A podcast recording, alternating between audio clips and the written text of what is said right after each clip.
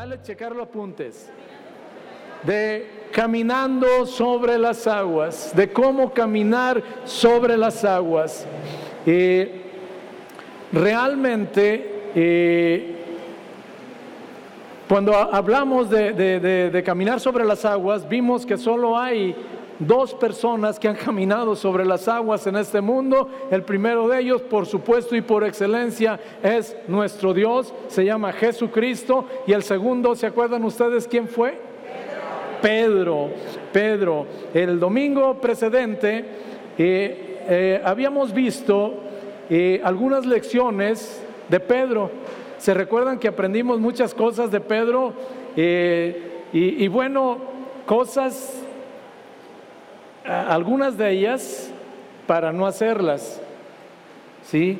Para no hacerlas, algunas de ellas. ¿Se recuerdan que dijimos que la gente sabia aprende de los errores de los demás? Y Pedro era un siervo ungido, pero al ser un ser humano, por supuesto, se equivocó muchas veces, igual que usted y yo nos hemos equivocado. Pero Pedro tuvo la gran virtud de no quedarse en el lugar de su equivocación. Tuvo la gran virtud y, y bueno, el día de hoy con el favor de Dios vamos a conocer la otra parte de Pedro. Ya vimos al Pedro eh, que, tenía las emociones a flor de piel, que era violento, que era inestable en sus emociones. Ya vimos a, un Pedro que llegó a ser menos a, los otros discípulos eh, cuando les dijo, aunque todos ellos te nieguen, yo no te voy a negar. Y bueno, vimos a un Pedro del que aprendimos mucho. Y en esta mañana vamos a aprender más todavía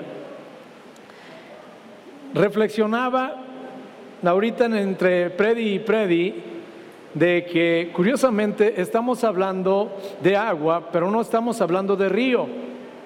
¿Sí? Eh, cuando estamos hablando de Pedro, no, no dice que caminó sobre el río, ¿verdad? ¿Sobre qué caminó Pedro? ¿Hay alguna diferencia entre río y mar? ¿Qué pequeñas diferencias pueden haber entre un río y un mar?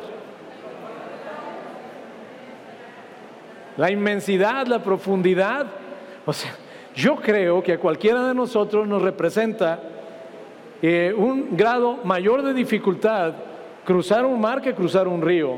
No estoy diciendo que sea sencillo cruzar un río, y menos si es un río caudaloso y no somos muy buenos para nadar. Pero cruzar un mar es otra cosa. ¿sí? Otra cosa. Y entonces eh, eh, hay dos personajes en la Biblia que tuvieron que enfrentarse al mar. Uno fue, por supuesto, Pedro, del que hemos estado hablando, y otro fue Moisés. ¿Sí? Ahora, es curioso, hay un momento donde están frente al mar y Dios obró de maneras diferentes con uno y con otro. Y me quedé reflexionando, dije, wow, Señor, qué padre. ¿Se acuerdan qué pasó? Moisés tenía que cruzar el mar. ¿Sí? ¿Qué hizo Dios para que cruzara el mar? ¿Sí se acuerda qué hizo Dios con Moisés? Lo abrió y caminaron sobre tierra seca. Esa es una manera de avanzar. Sobre tierra seca y que Dios abra el mar. La otra manera, si Dios no abre el mar y tenemos que avanzar, ¿cómo vamos a avanzar? Por encima del mar. El mar siempre representa aquí circunstancias adversas a las que nos tenemos que enfrentar en la vida. Tú y yo la palabra de Dios dice que en este mundo siempre vamos a estar enfrentando situaciones adversas y hay dos maneras como podemos enfrentarlas. Una es, después de orar, que Dios abra el mar, es decir, que Dios quite la circunstancia adversa que estamos enfrentando, esa es una manera, ¿sí? Y la otra manera es que si Dios no quita esa circunstancia, entonces te está capacitando para caminar por encima de esa circunstancia. ¿Se acuerdan del apóstol Pablo cuando dijo él que había un mensajero de Satanás que lo traía morongo ahí? Dice, tres veces le pidió al Señor que ya lo quite de mí, que lo aparte de mí. Y dice, y él me ha contestado, bástate mi gracia no lo voy a quitar. ¿Por qué? Porque tengo propósitos para tu vida a través de esa circunstancia adversa. Entonces muchas veces nosotros a veces nos, encontramos orando también y diciendo, Dios, pero es que mira, Señor, el, problema de esto, el problema de aquello, el problema de aquello. Y entonces Dios dice, ¿y cuál es el problema? Tengo poder para quitarlo en un momento. Si abrí el mar y quité el impedimento delante de tus ojos para que caminaras por tierra seca, puedo hacer cualquier otra cosa. Pero si no lo quiero hacer es porque tengo un propósito mayor y entonces te voy a ayudar a caminar encima de las circunstancias. Y entonces te das cuenta que la gracia de Dios es suficiente para enfrentarte a lo que te tengas que enfrentar en la vida. Eh, en este tiempo hemos estado hablando de un varón que Dios no quitó las circunstancias adversas, pero lo capacitó para caminar por encima de las circunstancias. Y quiero, si le quieres poner algún título a, la palabra del día de hoy, puedes ponerle el título, o, o si le quieres poner otro, tú le pones el que quieras. Yo le puse este, ¿sí? No digo es que cada quien a veces se acuerda por una palabra, ¿no? Eh, eh, ya doy el título, ¿saben por qué doy el título? Hace mucho, mucho cuando estábamos en el santuario pequeño llamado Casita, yo predicaba una cosa y yo le ponía un título a la predicación, pero nunca les daba el nombre del título. Y gracias a Dios por los hermanos con iniciativa y creatividad que escuchaban la palabra y luego ellos les ponían el título que ellos creían que era. Y yo el rato andaba buscando la predicación con el nombre que yo lo tenía y pues nunca las encontraba. Entonces a partir de ahí dije, bueno, es culpa mía. Entonces por eso es que pasa un título. Pero si usted le quiere poner otro título, usted es libre de poner el que quiera. Yo le puse imitando cualidades y virtudes, imitando cualidades y virtudes de un hombre que caminó sobre las aguas. El domingo, no este, el anterior, habíamos visto aprendiendo lecciones de un hombre que caminó sobre las aguas. Y dijimos, si Pedro se pudiera levantar, cuando menos nos dio 10 lecciones, 10 lecciones que si nosotros acusamos recibo nos van a ayudar mucho. Y el día de hoy queremos ver las cualidades y virtudes de un varón que caminó sobre las aguas, porque si nosotros las imitamos, muy probablemente en el día más negro de nuestra vida vamos a caminar por encima de las circunstancias, ¿sí? Muy bien. Mire, Vamos a situar a Pedro en algún momento porque es el punto de partida de esta predicación. Mateo capítulo 26, versículo 34 y 35. Mateo 26,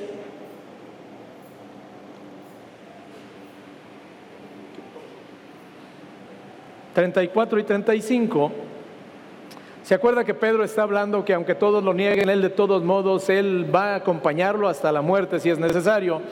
Y en el 34 dice, Jesús le dijo, de cierto te digo que esta noche antes que el gallo cante, me negarás tres veces. Pedro le dijo, aunque me sea necesario morir contigo, no te negaré. Y todos los discípulos dijeron lo mismo.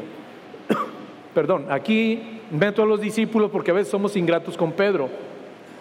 A veces creemos que Pedro era, hablaba porque él era más aventado. No, todos dijeron lo mismo. O sea, todos dijeron, Señor, aunque tengamos que morir por ti, no te vamos a dejar.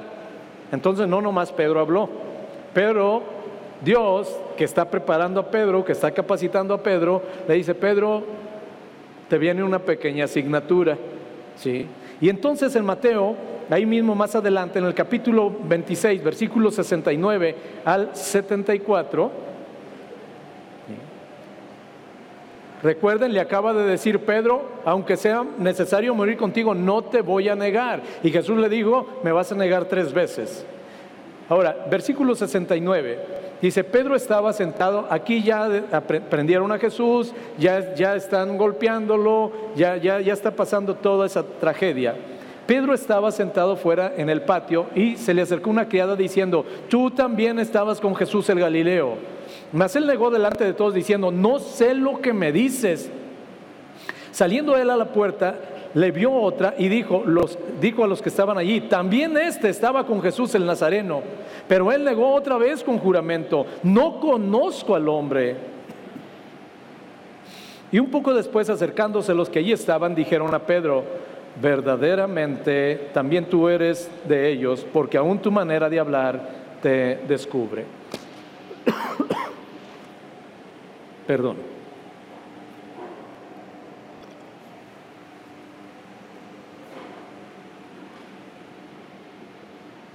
Aún tu manera de hablar te descubre. Qué tremendo, qué tragedia. Y completando de alguna manera el pasaje, ¿sí? tomamos un pasaje paralelo que está en Lucas, Lucas capítulo 22, versículos 60 y 62. Este otro pasaje que es paralelo nos complementa de alguna manera, ¿sí? Lo que, lo que sucedió. Lo había negado tres veces, ¿se acuerdan ustedes? Lucas 22, 60 al 62. Y Pedro dijo, hombre, no sé lo que dices. Es decir, es la tercera vez que lo está negando. Y enseguida, mientras él todavía hablaba, el gallo cantó. Versículo 61, entonces, vuelto el Señor, miró a Pedro y Pedro se acordó de la palabra del Señor que le había dicho, antes que el gallo cante, me negarás tres veces. Está conmigo el último versículo, dice, ¿y Pedro qué hizo? Recuerde que él estaba en un patio calentándose con todos. Cuando esto sucede, ¿sí? Jesús, cuando el gallo canta, Jesús voltea y ve a Pedro. Y cuando Pedro ve la mirada de su Señor sobre él, entonces se acuerda de lo que le había dicho, que lo iba a negar tres veces, ¿sí? Y entonces dice que se salió afuera, se salió afuera a la calle y comenzó a llorar amargamente. Es difícil poder imaginar lo que está pasando en este momento por la mente del apóstol Pedro. En ese momento él está literalmente en la nona. Sí. Ahora, llama un poco la atención, ¿sí? Que el proceso de negación de Pedro fue decadente, fue de menos a más. Fue de menos a más. Si regresamos a la primera lectura de Mateo 26, en el 69 al 74, Sí, yo ya lo leímos, solo lo voy a ir tomando nota. ¿sí? Dice, Pedro estaba sentado fuera del patio y se le acercó una criada diciendo, tú también estabas con Jesús el Galileo. ¿Sí? Ahora, fíjese cómo contesta, versículo 70. Mas él negó delante de todos diciendo, no sé lo que dices. ¿Qué fue lo que hizo Pedro? Negó negó. Ok, viene una segunda implicación. Saliendo él a la puerta, lo vio otra y le dijo a los que estaban allí, también es este, eh, también este estaba con Jesús el Nazareno, ¿sí? Pero él, ¿qué hizo ahora? Negó otra vez y qué? Ok, la primera vez nada más negó. Esta vez negó y hizo un juramento. Les juro que no lo conozco. Dijo, no conozco a Jesús, les juro que no los conozco. Luego, la tercera vez, eh, le dicen, un poco después acercándose los que, eh, eh, los que por allí estaban, ¿sí? Bueno, perdón, saliendo de la puerta, vio la otra y le dijo a los que estaban ahí, también este estaba con Jesús en Nazareno, dice, pero él negó otra vez con juramento, no conozco al hombre. Un poco después, acercándose los que allí estaban, dijeron a Pedro, verdaderamente tú eres uno de ellos, porque aún tu manera de hablar te descubre. Versículo 74, ¿está conmigo? Podemos leer congregacionalmente, dice, entonces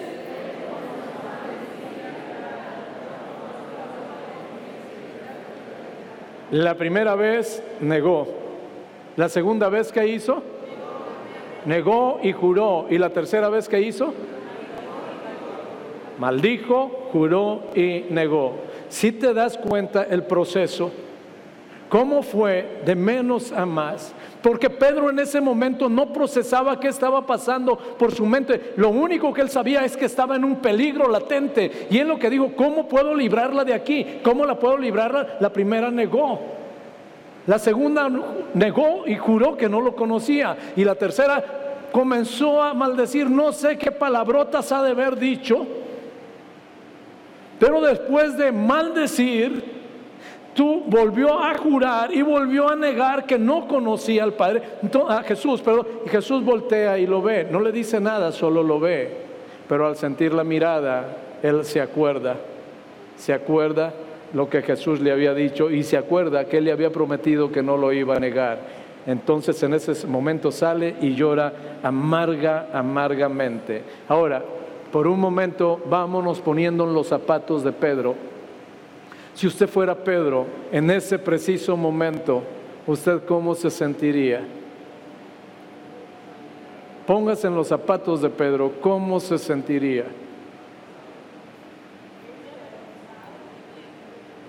Destrozado, devastado, avergonzado, con un mundo de culpas en su espalda.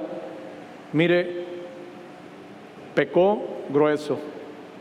Es decir, primero mintió. Segundo, mintió y juró el nombre de Dios en vano. Tomó el nombre de Dios en vano. Ya iban dos mandamientos violados. ¿Sí? Ahora, imagínate para un judío lo que eso representaba. ¿Sí? Y después no solo eso, empieza a maldecir cuando la Biblia dice, ¿sí? que cuando te maldigan bendigas, la Biblia dice que ninguna palabra corrompida salga de nuestra boca, sino la que es para bendición. En esa condición está Pedro. Pedro está literalmente en la lona, sale, me imagino que estaba en una esquinita y estaba ahí llorando amargamente. No solo le caían las lágrimas por las mejillas, ¿sí? No solo le salían agua de los ojos, estaba él llorando amargamente, desconsoladamente, con un mundo de culpa sobre sus espaldas. No podía con esa situación literalmente. Ahí está Pedro llorando Imagínate que en esos momentos Pedro literalmente está en la lona. Pedro tiene que enfrentarse a situaciones, actuó de una manera cobarde, de una manera cobarde, lo que quiera. No estamos juzgando a Pedro, estamos aprendiendo de él y estamos imitando porque Pedro no terminó ahí. Pedro no terminó ahí. ¿Te imaginas si los demás discípulos hubieran llegado en ese momento y que le dijeran, Pedrito, Pedrito, levántate, aliviánate, Pedrito, todos pecamos, todos las regamos, Pedrito, a ti Dios te llamó para ir a predicar el Evangelio, Pedrito, ¿ustedes qué creen que Pedrito hubiera dicho en ese momento? ¿Qué hubiera dicho Pedrito, Pedrito si hubiera parado? Hubiera dicho, gracias por venir a consolarme. Hubiera dicho, gracias por recordarme que soy hombre de barro. Pedro hubiera dicho, por favor apártense. Ustedes me dicen esto porque ustedes no tienen idea de qué fue lo que pasó. Ustedes no saben lo que yo hice. Y Pedro empieza a decirles, Mentí como nunca había mentido. Tomé el nombre de Dios en vano. Negué al que me rescató, al que me salvó, al que me perdonó, lo negué. Yo que aducía ser muy valiente, me di cuenta que actué de la manera más ruin y cobarde que podría actuar.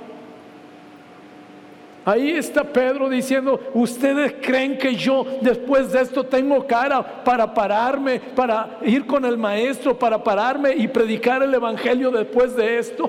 Hay un testimonio que ya arruinó mi vida, que no me permite levantarme. Sin duda, sin duda, Pedro estaba muerto de culpa y de vergüenza, estaba hecho pedazos llorando amargamente. ¿Cuánto tiempo lloró? La Biblia no lo dice, pero no fueron ni cinco ni diez minutos. Tuvo que haber pasado horas, el juicio adentro, él escuchando los vituperios, él escuchando los latigazos, escuchando todo. Y él acá afuera llorando amargamente, sin siquiera poner la espalda para quitarle un latigazo a él. No estamos juzgando a Pedro, estamos tratando de entender cómo Pedro se sentía. Ahora, en esa condición que está Pedro, ahora pasamos a Gálatas capítulo 2, versículo 9. Gálatas capítulo 2, versículo 9. Está hablando el apóstol Pablo cuando fueron a visitar algunos hermanos de la fe, dice, y reconociendo la gracia que me hacía sido dada, está hablando Pablo, reconociendo la gracia que me hacía sido dada, Jacobo, Cefas, que es Pedro, y Juan, que eran considerados, como dice su Biblia, como columnas de la iglesia, nos dieron a mí y a Bernabé la diestra en señal de compañerismo para que nosotros fuésemos a los gentiles y ellos a los de la circuncisión, a los judíos. Ok, Llegan ellos y aquí encontramos a Pedro de vuelta, pero ya no lo encontramos llorando amargamente, ya no lo encontramos nadando en el mar de vergüenza en el que estaba, hoy lo encontramos como una columna de la iglesia primitiva. Y si usted sabe lo que es una columna, una columna es una estructura vertical diseñada para soportar el mayor peso posible. Normalmente en cualquier obra arquitectónica donde lleva el mayor peso vamos a encontrar una columna que está sosteniendo ese peso. Pedro llegó a convertirse en una columna de la iglesia primitiva, prácticamente sobre sus espaldas, junto con Juan y Jacobo. Residía el mayor peso de la iglesia en aquel entonces. Y la cuestión es cómo, cómo hizo Pedro para después de haber quedado en la lona, después de haber llorado amargamente, ¿cómo le hizo para convertirse en una columna de la iglesia? Yo entendí que algún secreto tenía que haber. Algún secreto tenía que ver y el secreto que yo descubrí, te lo comparto. El secreto que descubrí se llama poder de Dios, se llama gracia de Dios, se llama misericordia de Dios, se llama perdón de Dios, pero se llama también, sí, virtudes y cualidades que tenía este varón. Dios hizo lo grandioso. Pero este varón tenía virtudes y cualidades también que queremos aprender de ellas, porque si tú y yo aprendemos y desarrollamos estas virtudes, no importa el mar al que te tengas que enfrentar, cuando te tengas que enfrentar te aseguro, una de dos, o Dios abre el mar y pasas por tierra seca, o Dios te capacita para caminando ir por encima de tus circunstancias. Pedro lo hizo de la lona llorando amargamente, desechado por todos, desechado por él mismo. Él dijo, yo no califico ya. Y lo encontramos después como una columna de la iglesia. Y te digo, por un lado encuentro cuánto poder de Dios, cuánta gracia de Dios, cuánta misericordia de Dios, cuánto perdón de Dios, pero también encuentro un varón que tenía cualidades y virtudes increíbles que son dignas de imitar. Y te voy a compartir las más que pueda en esta tarde y quiero compartirlas todas. Primera, primera virtud, primera cualidad de Pedro. Pedro era un hombre de decisiones radicales. Era un hombre de decisiones radicales. Un día Pedro, tú sabes que era pescador. Pedro andaba en el mar, andaba pescando. Y cuando andaba pescando, eh, Jesús estaba predicando por ahí y en Mateo capítulo 4 versículos 17 al 20.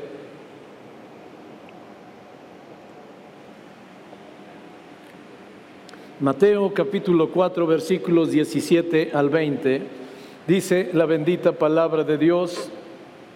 Desde entonces comenzó Jesús a predicar y a decir, arrepentíos porque el reino de los cielos se ha acercado. Andando Jesús junto al mar de Galilea, vio a dos hermanos, Simón llamado Pedro y Andrés su hermano, que echaban la red en el mar porque eran, ¿qué eran qué? Pescadores. Y les dijo, venid en pos de mí y os haré pescadores de hombre, hombres. Versículo 20, ellos entonces, ¿qué hicieron entonces ellos cuando los llamó? Ellos dejando al instante eso es radicalidad en la vida. Podrían haberle dicho, Dios, terminamos la jornada, Dios, dame ocho días para arreglar las cosas, Dios, quince días, Dios, un mes, déjame pensarlo, cuánto vas a pagar, cómo voy a vivir, a qué tengo que renunciar, a ver si me conviene. Y es más, pensándolo bien, en vez de un mes, ¿por qué no me esperas seis meses? Hombres radicales, sígueme, dejó todo y lo siguió. Lucas 5, 10 al 11, dice la bendita palabra de Dios, asimismo y asimismo de Jacobo y de Juan, hijos de Zebedeo, que eran compañeros de Simón.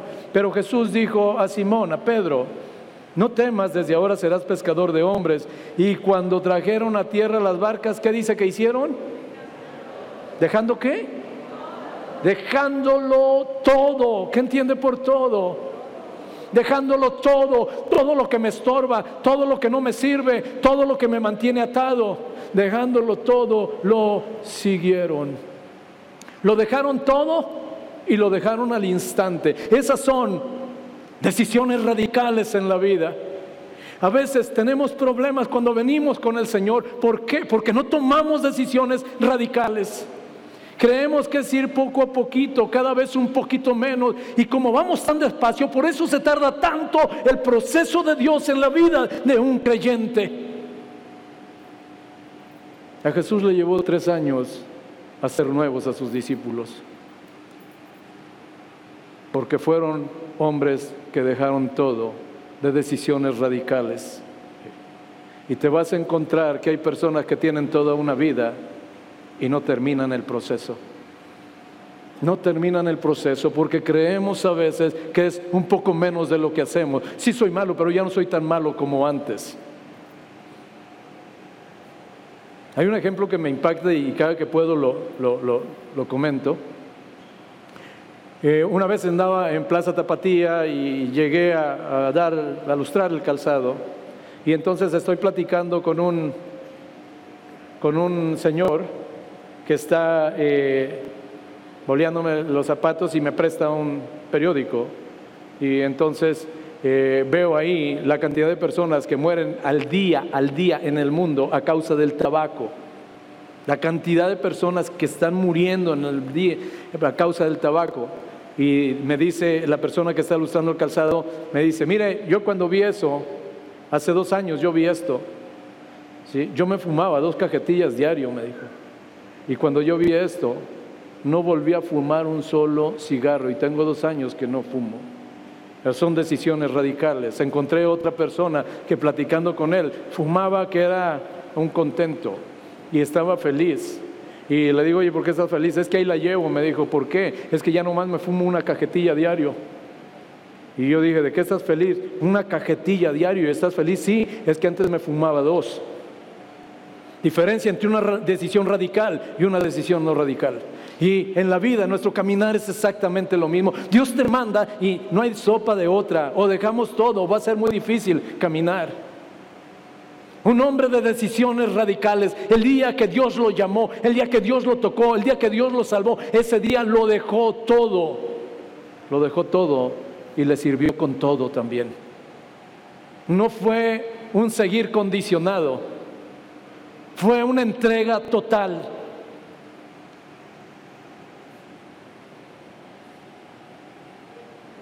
Hace falta hoy día esa radicalidad en las decisiones. Hace falta hoy día radicalizar tanto las cosas que tengamos claro de qué lado jugamos. No podemos, no podemos de otra manera. Pero te dije decisiones radicales. Pablo fue un varón de decisiones radicales. Se recuerdan que mientras persiguió a los cristianos los persiguió a muerte, pero el día que él se convirtió, un día sacando sus credenciales dice, eso era yo, era todo eso, pero eso lo tengo por basura, eso lo he dejado atrás, eso dejó de ser mi prioridad en la vida, hoy tengo otra prioridad. Hoy mi prioridad es conocer a Jesucristo y cualquier cosa que se compita con Él o que se anteponga con Él para mí no tiene futuro. Esas son decisiones radicales, decisiones radicales en esta mañana. Es digamos, ok, yo voy en pos de Cristo, cualquier cosa que se interponga entre Dios y yo, cualquier cosa que no me deje avanzar con Dios en el camino que voy avanzando, entonces que tengo que tomar una decisión radical. Y esa decisión radical es, se acabó, dejándolo todo al instante, al instante. ¿Sí? Ok, ¿cómo hace falta? Número dos, Pedro fue un hombre, fue un hombre que aprendió a cambiar su perspectiva. Él cambió su perspectiva de vida. Un hombre que cambió su perspectiva de vida, ¿por qué lo sabemos? La palabra de Dios, lo acabamos de leer ahorita, ahí mismo en Mateo 4, 18, 19. Mateo 4, 18, 19, dice la bendita palabra de Dios, andando Jesús junto al mar de Galilea, vio a dos hermanos, Simón llamado Pedro y Andrés su hermano, que echaban la red al mar. ¿Sí? Si está conmigo, está ahí proyectado, dice, porque eran qué? Porque eran pescadores, eran pescadores. Y les dijo, venid en pos de mí y los haré, ¿qué los voy a hacer? Pescadores de qué? De hombres. Siguieron siendo pescadores, pero cambiaron su perspectiva de vida. Ya no vivo para pescar pescados, ahora vivo para en lo que pesco pescados, pescar almas. Eso es cambio de perspectiva en la vida. Cambio de perspectiva en la vida. Ya no estoy trabajando donde estoy trabajando por ganar una quincena. Estoy trabajando donde estoy trabajando y hago las cosas con excelencia porque en ese lugar yo tengo la posibilidad, sin dejar de hacer lo que hago, tengo la posibilidad de pescar almas. Y eso se llama cambio de perspectiva en la vida. Yo tengo que entender que Dios no te cambia el oficio. Lo que tú eres, Dios te va a seguir usando. Si eres abogado, gloria a Dios, tú vas a seguir siendo abogado. Si eres arquitecto, si eres maestro, si eres trabajador social, si eres psicólogo, si eres albañil, si eres mecánico, sea lo que sea, Dios no te va a cambiar el oficio. Lo que te va a cambiar es la perspectiva. ¿Por qué hago lo que hago? Lo que estoy viendo cuando cambia la perspectiva, en lo que hago, lo que veo es la oportunidad de ganar almas para Cristo. Eso tenía este varón, cambió su perspectiva de vida. Ya no vivo para mí. Pablo lo dice, si habéis resucitado con Cristo, busca las cosas de arriba. Entonces, eso es lo que pasó. Él siguió haciendo en el caso de Pedro, bueno, fue un llamamiento eh, extraordinario. En el caso de la mayoría de nosotros, el oficio no nos lo cambió. Pedro siguió siendo pescador. Y te digo, tú vas a seguir siendo lo que sea, lo que te cambia es la perspectiva. Porque en todo lo que haces, lo que estás viendo siempre es la posibilidad de llevar una palabra de esperanza a una persona. Si vas a operar a alguien, es una palabra de esperanza. Si vas a, lo que vayas a hacer, vas a recibir un carro, ¿sí? vas a pintar un carro, vas a hacer lo que sea, es cambio de perspectiva. Entonces yo entiendo que yo tengo que no solo ser radical en mi toma de decisiones, yo tengo que cambiar mi perspectiva yo tengo que hacerme una pregunta fundamental, ¿para qué vivo? Si yo no tengo claro para qué vivo, lo mismo me da una cosa que otra. Si yo tengo claro para qué vivo, entonces todo mi tiempo, mis fuerzas, mis recursos, mis capacidades, yo los voy a enfocar completamente en aquello para lo que yo vivo. Entonces, repito, número uno dijimos, Pedro era un hombre de Ok, número dos. Pedro fue un varón que cambió su perspectiva de vida y nosotros si lo imitamos será extraordinario. Número tres, Pedro era un hombre de una asombrosa obediencia. A Pedro lo vas a ver a veces enojado, a veces refunfuñando, a veces iracundo, a veces con las emociones a flor de piel, pero Pedro era un hombre obediente, con una obediencia que asombraba al que fuera. En Lucas capítulo 5, versículos 1 al 7,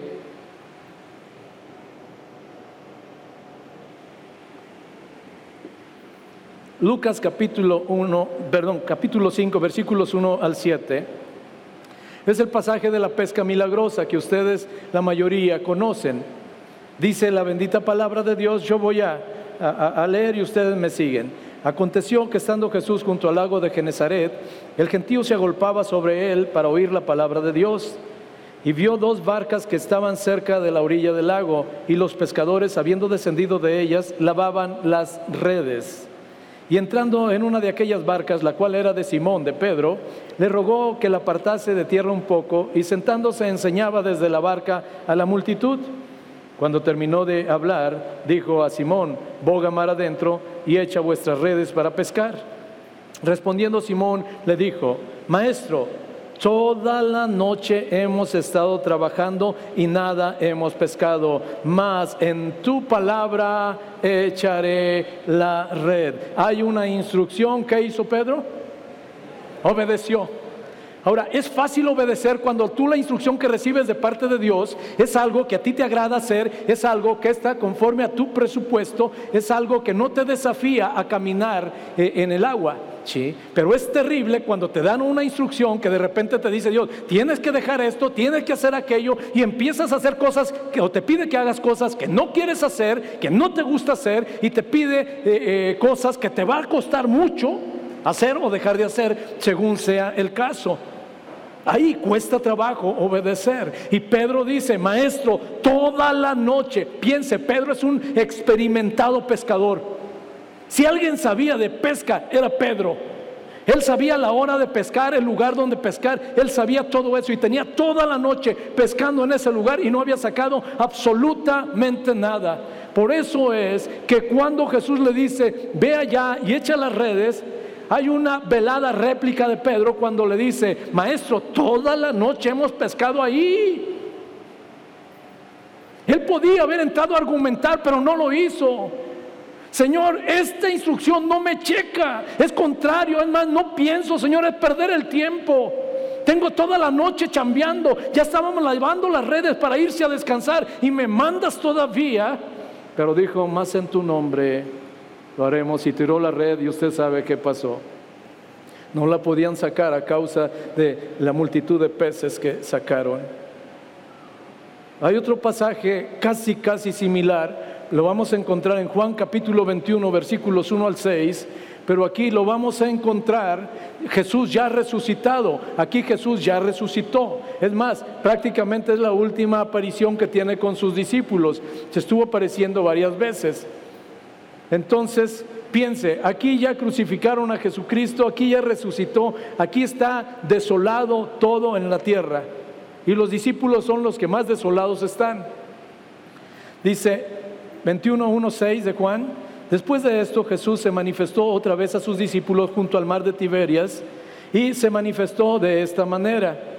Estaban juntos Simón Pedro, Tomás llamado Dídimo, Natanael de Caná, de Galilea, los hijos de Zebedeo y otros dos discípulos.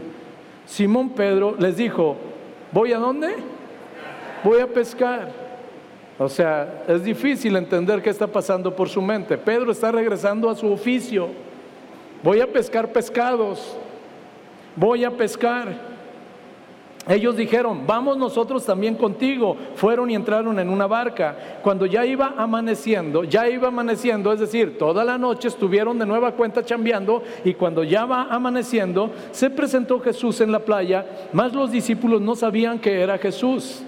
Y aquella noche, ¿qué está conmigo ahí? Aquella noche que pescaron, Aquella noche no pescaron nada, cualquier parecido con la ocasión anterior, toda la noche pescaron, están fundidos, están cansados y no pescaron nada. ¿Sí? Y les dijo Jesús, hijitos, ¿tenéis algo de comer? Le respondieron no. Ahora recuerden que hasta aquí ellos no saben que es Jesús. No saben que es Jesús todavía. ¿Tienen algo para comer? No. Entonces Él les dijo, echad la red a la derecha de la barca y hallaréis. Entonces la echaron y no podían sacar ¿sí? la red por la gran cantidad de peces que habían pescado. Otra vez una historia similar. Otra vez un experimentado pescador. En el lugar donde está pescando, ya ni siquiera lo mandaron a otro lado. En el lugar donde está pescando, lo único que le dice, tira la red a la derecha. Pedro podía haberle dicho, Señor, a la derecha, a la izquierda, al norte, al sur, oriente y poniente. Toda la noche hemos estado aventando la red. Pero Pedro era increíblemente obediente, era capaz de obedecer instrucciones que no eran lógicas a su parecer y estaba dispuesto a en su obediencia caminar. Las dos veces obedeció de manera irrestricta. ¿Y qué pasó las dos veces que obedeció? ¿Qué pasó las dos veces que obedeció? Vio la gloria de Dios y recibió una bendición tan grande que la primera relata que las barcas casi se hundían y en esta la red casi se reventaba. 153 peces, no eran charalitos de los de Chapala. 153 peces. ¿Cuánto le pones acá pescadito? Digo, Dios. Dice la palabra que eran grandes. ¿Cuánto le pones a cada pez? 3 kilos. Multiplica por 153. 459, 459 kilos de pescado. Pues cómo no se iba a tronar la red. Dice, pero con todo y eso, la red no se rompió. ¿Por qué? En todo había planes y propósitos. Obedeció irrestrictamente y la bendición lo alcanzó. Deuteronomio capítulo 28, versículo 1 y 2. Deuteronomio 28, 1 y 2 dice la bendita palabra de Dios. Acontecerá, está ahí proyectado. Yo voy a leer por, sé que voy rápido, pero necesito ir así. Acontecerá que si oyeres atentamente la voz de Jehová tu Dios, para, oyeres la voz del Señor tu Dios, ¿para qué? Para guardar y poner por obra. Una cosa es guardar y otra cosa es poner por obra. Tú no puedes poner por obra lo que primero no has guardado. Pero es ilógico que guardes algo y no lo pongas por obra. Poner por obra todos sus mandamientos que yo te prescribo hoy, también Jehová tu Dios te exaltará sobre todas las naciones de la tierra. ¿Sí? ¿Pueden leer conmigo el versículo 2? Dice, y vendrán...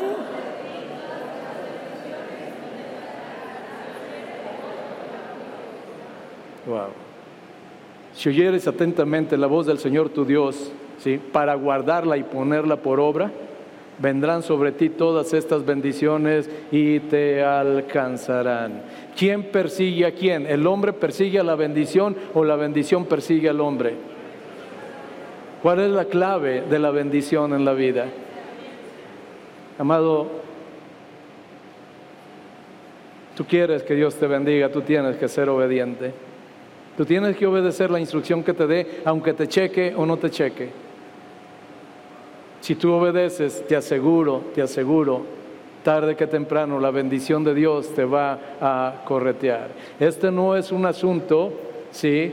Eh, de levantarte 4 o 5 de la mañana, trabajar como burro todo el día y acostarte 12, 1 de la mañana, porque a veces creemos que entre más trabajamos, más podemos producir. No, la producción está en si la bendición de Dios está con nosotros o no. Si tú quieres que Dios te bendiga, obedece a Dios. Y obedécelo aunque no te cheque la instrucción que te está dando. Te aseguro, si tú obedeces, vas a ver la gloria de Dios. Muy bien, número cuatro. Pedro era un hombre de una impresionante fe. Un hombre de una impresionante fe. Recuerden cuando se aparece Jesús caminando sobre el agua. Sí, entonces dice Jesús, no tengan temor, yo soy. Y Pedro le dice, si eres tú, manda que yo vaya caminando sobre el agua. Y Jesús le dice, ven. Y dice la palabra de Dios, al momento Pedro ya está caminando sobre el agua, ya va caminando. ¿sí? Y digo, ¿qué tanto, ¿qué tanto caminó Pedro? Depende de qué tan retirado estaba Jesús de la barca. Y cuando compartimos esto en alguna de las predis anteriores dijimos, no estaba no estaba tan lejos. ¿Por qué? Porque no lo hubieran, o sea, no hubieran visto nada. Era la cuarta vigilia, estaba oscuro todavía. Si hubiera estado tan lejos, no ven nada. Y ellos dijeron, es un fantasma. ¿Sí? Entonces no estaba tan lejos, pero tampoco estaba tan cerca porque no lo conocieron. No, entonces, ¿qué te gusta? ¿Qué te gusta? ¿70 metros? ¿100 metros? ¿Sí? 100 metros a lo mejor, bueno, ok, déjame decirte una cosa, Pedro no se hundió en cuanto se bajó, Pedro caminó lo suficiente hasta quedar a menos de un metro de Jesús. Es decir, Pedro caminó sobre el agua 70, 80 o 90 metros hasta llegar a estar a menos de un metro de Jesús, porque cuando comienza a hundirse, la Biblia dice que Jesús solo estiró la mano y lo tomó. Pedro ya había llegado con Jesús. Se distrajo, ciertamente se distrajo, pero Pedro caminó. Ahora, después de Jesús y de Pedro, ¿cuántos más han caminado sobre el agua líquida? Un hombre de una impresionante fe yo me imagino a los otros once discípulos echándole porras desde la barca y decirle, hey Pedro, vamos, tú puedes, Pedro, tú puedes, tú puedes. Y Pedro volteaba y le decía, sí puedo, sí, vénganse, vénganse. Y allá bien sentaditos se veían bonitos los otros once. Ninguno se atrevió a poner un pie en el agua. Un hombre de una impresionante fe. Un hombre que vio porque primero creyó. Si Pedro no hubiera creído, Pedro jamás hubiera caminado sobre las aguas. Si tú quieres caminar sobre las aguas, tú tienes que creer en esperanza contra esperanza. Wow. estamos viendo virtudes y cualidades dignas de imitar. Te aseguro que si nosotros las imitamos, tú y yo podremos caminar. Cuando hablamos de mar, te digo, son las situaciones más adversas de la vida. ¿Llevamos cuatro? Sí, llevamos cuatro.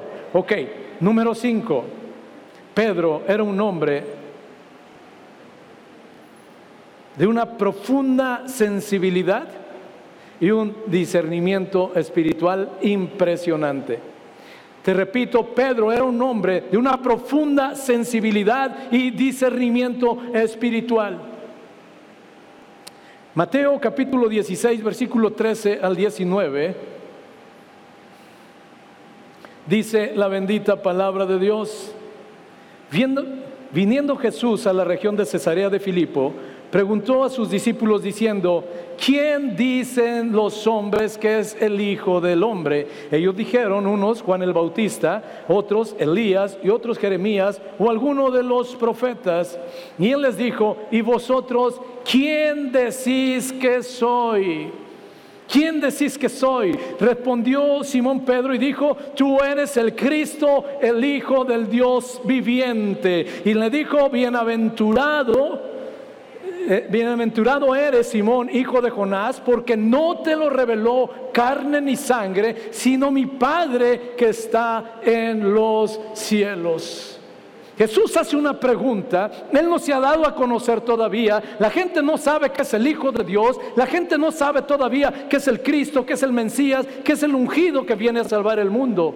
Todavía no lo sabe y Jesús hace una pregunta, dice, ¿quién dicen todos los de afuera que soy? y dijeron, mira, unos dicen que eres Juan el Bautista, es decir, que reencarnó Juan el Bautista casi en ti.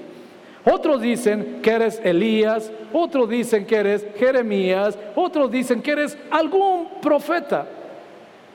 Y entonces Jesús ve a sus doce discípulos de frente y dice, ok, lo que ellos digan no es tan importante, lo que ustedes crean es verdaderamente importante porque de lo que crean ustedes depende el futuro de esta obra mesiánica.